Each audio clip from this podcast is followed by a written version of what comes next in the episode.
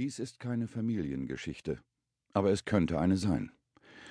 Unser aller Familiengeschichte, die wir in der alten Bundesrepublik aufgewachsen sind. Noch ist es nicht zu spät, Fragen zu stellen. Noch leben die letzten Angehörigen der Flakhelfer-Generation. Es sind unsere Väter und Großväter. Und sie haben die Bundesrepublik geprägt. Als Künstler, Wissenschaftler, Politiker, Journalisten, Juristen. Beginnen wir also doch mit einer Familiengeschichte. Die Flakhelfer sind mir nah.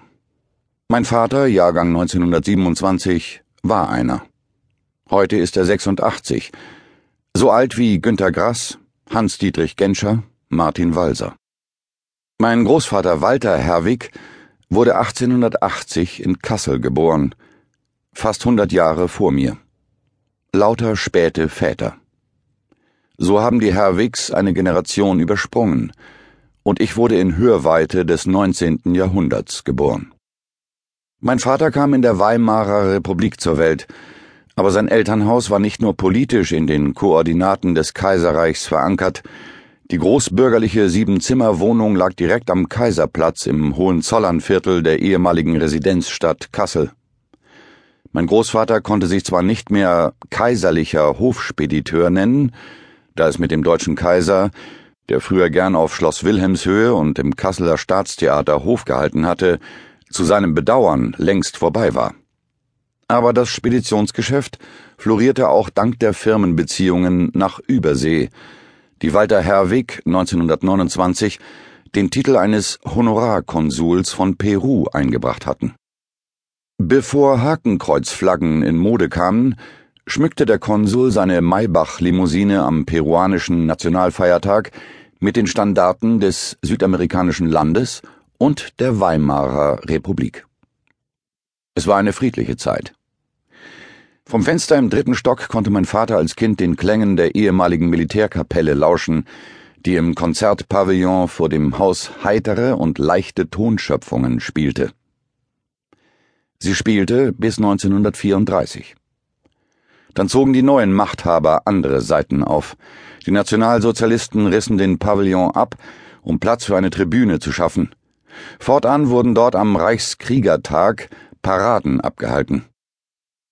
Es schien nur folgerichtig, dass die zukünftigen Kriegsherren den Kaiserplatz 1938 nach einer Schlacht benannten und ihn zum Skagerrakplatz umtauften. So stand mein Vater mit einem Bein noch in der Kaiserzeit, während er mit dem anderen schon ins Dritte Reich marschieren musste. Ein Foto aus den 1930er Jahren zeigt den kleinen Günther Herwig auf der Straße, wie er brav in die Kamera lächelt und den rechten Arm zum Hitlergruß hebt. Darunter hatte meine Großmutter ins Album geschrieben Zum ersten Mal Heil Hitler. Wusste er, was das bedeutet?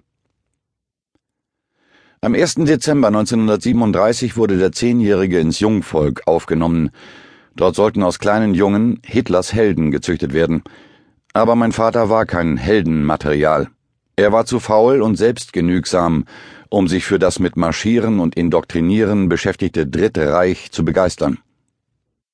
1938 informierte das Gymnasium meine Großmutter in einem blauen Brief, ihr Sohn sei selbstzufrieden und träge, seine Anteilnahme lasse in jeder Hinsicht zu wünschen übrig. Meist sitzt er rosig und satt in seiner Bank und scheint mit allem zufrieden. Ermahnungen erschüttern ihn nicht weiter. Gezeichnet Heil Hitler, der Klassenleiter. Nicht, dass der junge Günther einen inneren Widerspruch zur herrschenden Ideologie spürte, sie kümmerte ihn einfach nicht. Auch am Marschieren fand mein Vater keinen Gefallen und kam 1943 vor ein Gericht der Hitlerjugend, weil er sich beim Abmarsch nach einem Appell ohne Erlaubnis verdrückt hatte. Theater gefiel ihm, aber nicht das Theater der Braunhemden.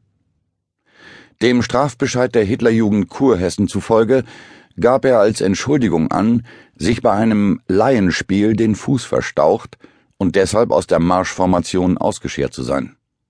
Sein eigenmächtiger Abmarsch wurde glimpflich geahndet. Verwarnung für die Dauer des Krieges. Dieser Krieg hätte ihn um ein Haar noch